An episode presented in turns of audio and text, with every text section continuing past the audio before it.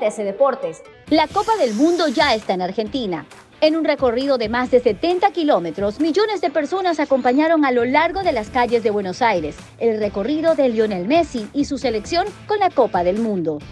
Cambio de formato en la Conmebol Sudamericana.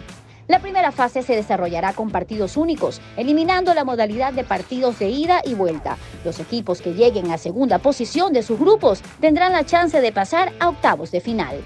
Eddie Guevara tiene nuevo club el ex Emelec fue presentado como nuevo fichaje para el Mushugruna, pensando en la temporada 2023.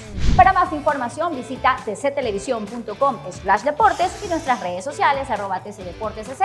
Soy Majo Flores y esto fue TC Deportes. TC Podcast, entretenimiento e información, un producto original de TC Televisión.